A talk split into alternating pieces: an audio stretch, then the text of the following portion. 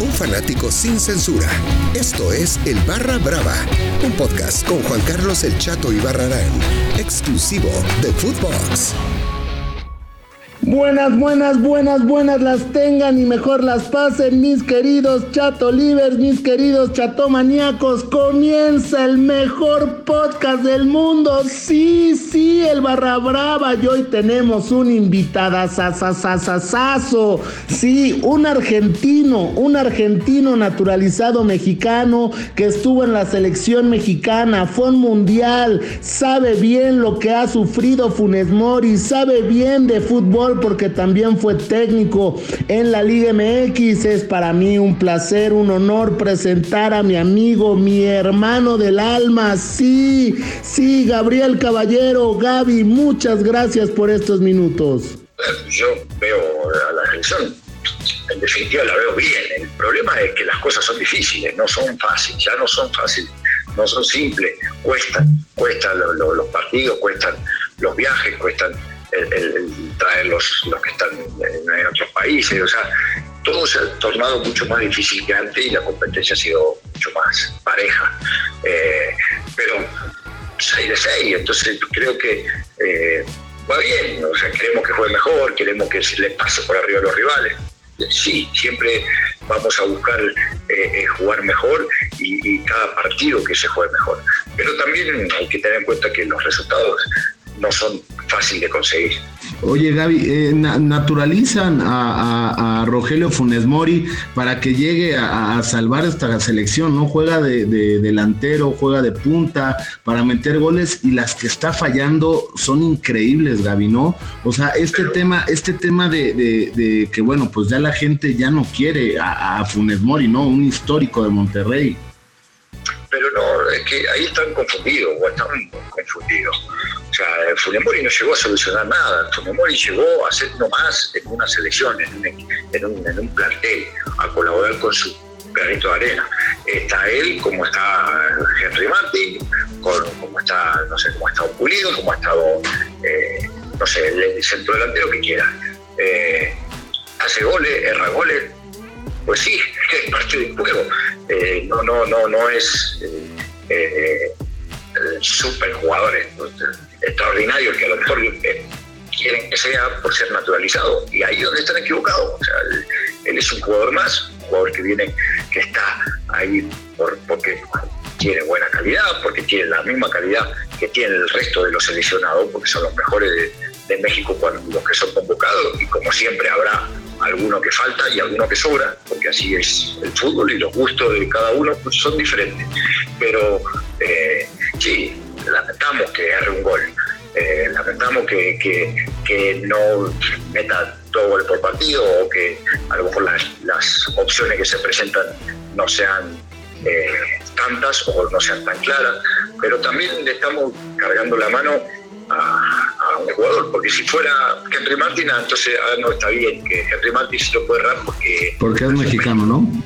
porque nació en México, o sea, sí. me, parece, Oye, parece absurdo. ¿Tú crees que le meten más presión a, mi mellizo por, por el tema de ser argentino, por el tema de, que llega a la selección en lugar del chicharito, ¿no? El máximo anotador de la selección mexicana, eh, Gaby.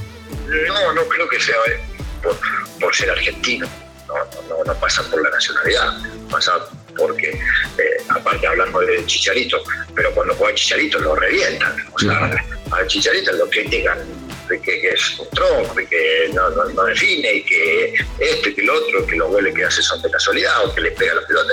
O sea, siempre hay alguien a quien reventarle y ese es el tema.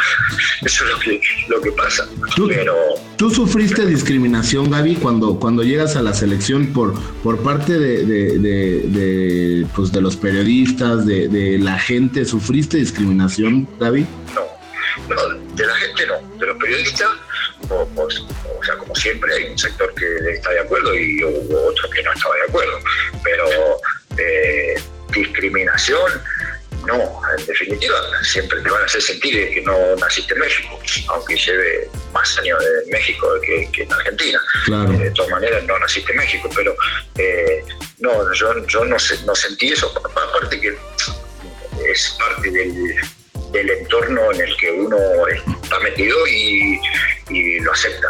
Y así son, y así es, y hay que este, asumirlo. Eh, de todas maneras, las funciones del jugador son diferentes. O sea, yo era un mediocampista, mi obligación no era hacer goles, mi obligación eran otras. Eh, entonces cada uno tiene esa función. El arquero si le meten goles, eh, vamos a echar la culpa, sea mexicano, sea boliviano, argentino, italiano, francés, lo que quiera. Entonces eh, creo que, pasa más por ahí, o desquitarse, decía, vieron que ya erró goles este Funes entonces ahora vamos a atacar a Funes Me parece una tontería, pero, pero bueno, así es parte de cómo es el, fútbol. ¿Crees, ¿Crees que aguante la presión Funes Mori, eh, Gaby, en cuanto al tema de que, bueno, la gente ya, ya se está metiendo, cuando, cuando empieza, la que falló ante Costa Rica, híjole, digo, no obstante que estaba Keylor Navas de arquero, digo, es un arquero veterano, pero es Keylor Navas, pero la que falló Gaby, hasta ahí en, la deportiva de, de la Jardín Balbuena uno la mete, ¿no, mi Gaby? No, no, lo creo así. O sea, lo, lo, vemos fácil porque estamos fuera y porque no hay que la tire en este lugarcito, que ahí está, no hay nadie que la meta ahí. Pero no, el arco se hace chico cuando quedas mano a mano con el arquero.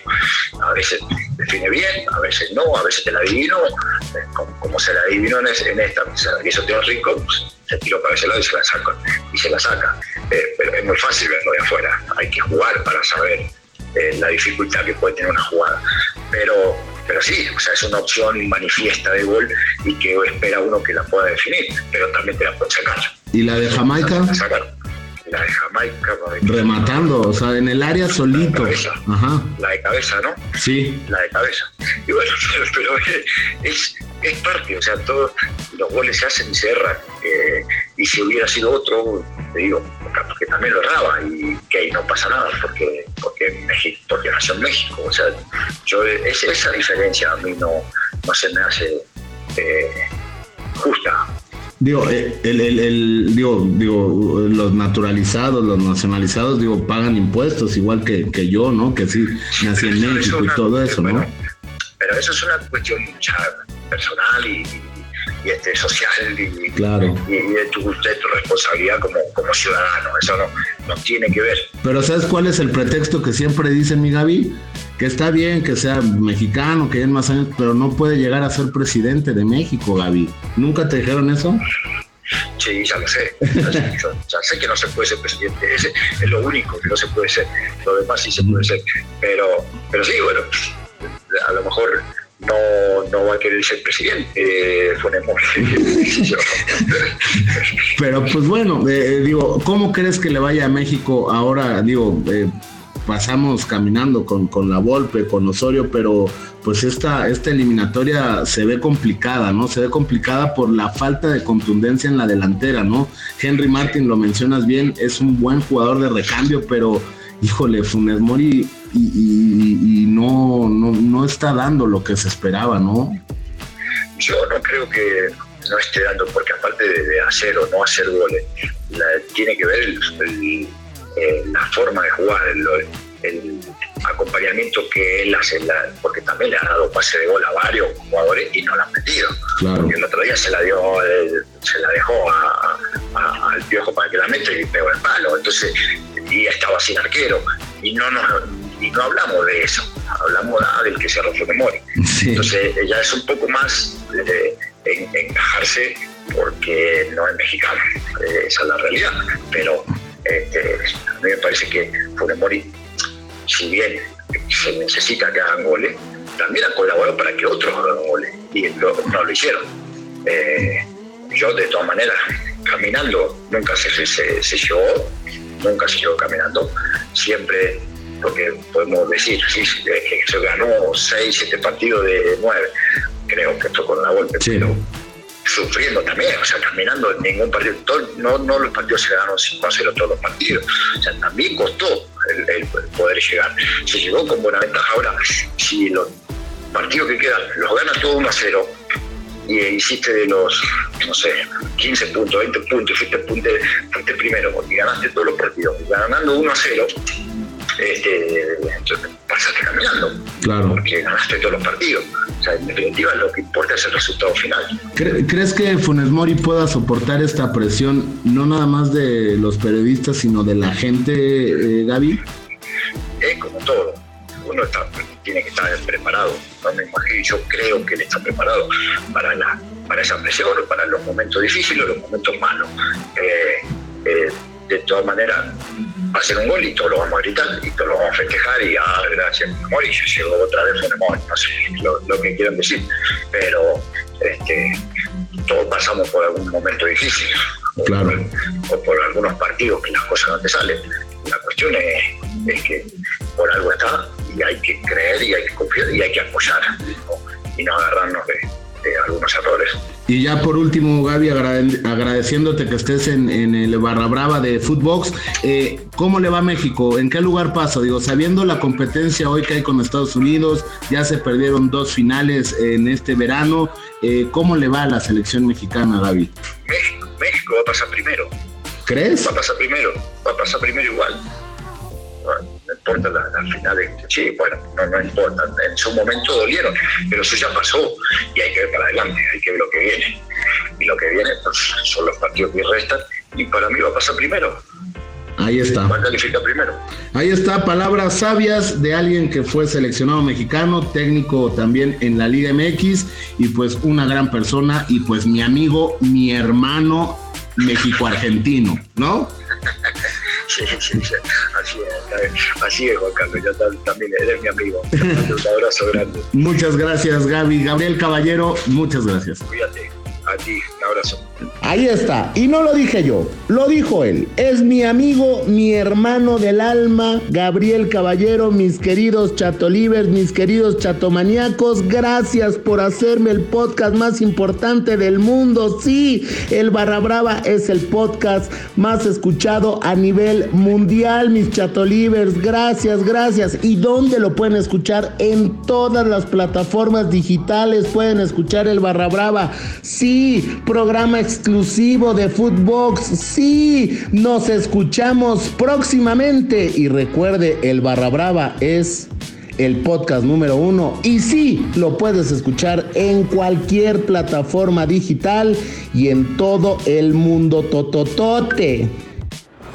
Esto fue El Barra Brava con Juan Carlos El Chato y Barrarán, podcast exclusivo de Footbox.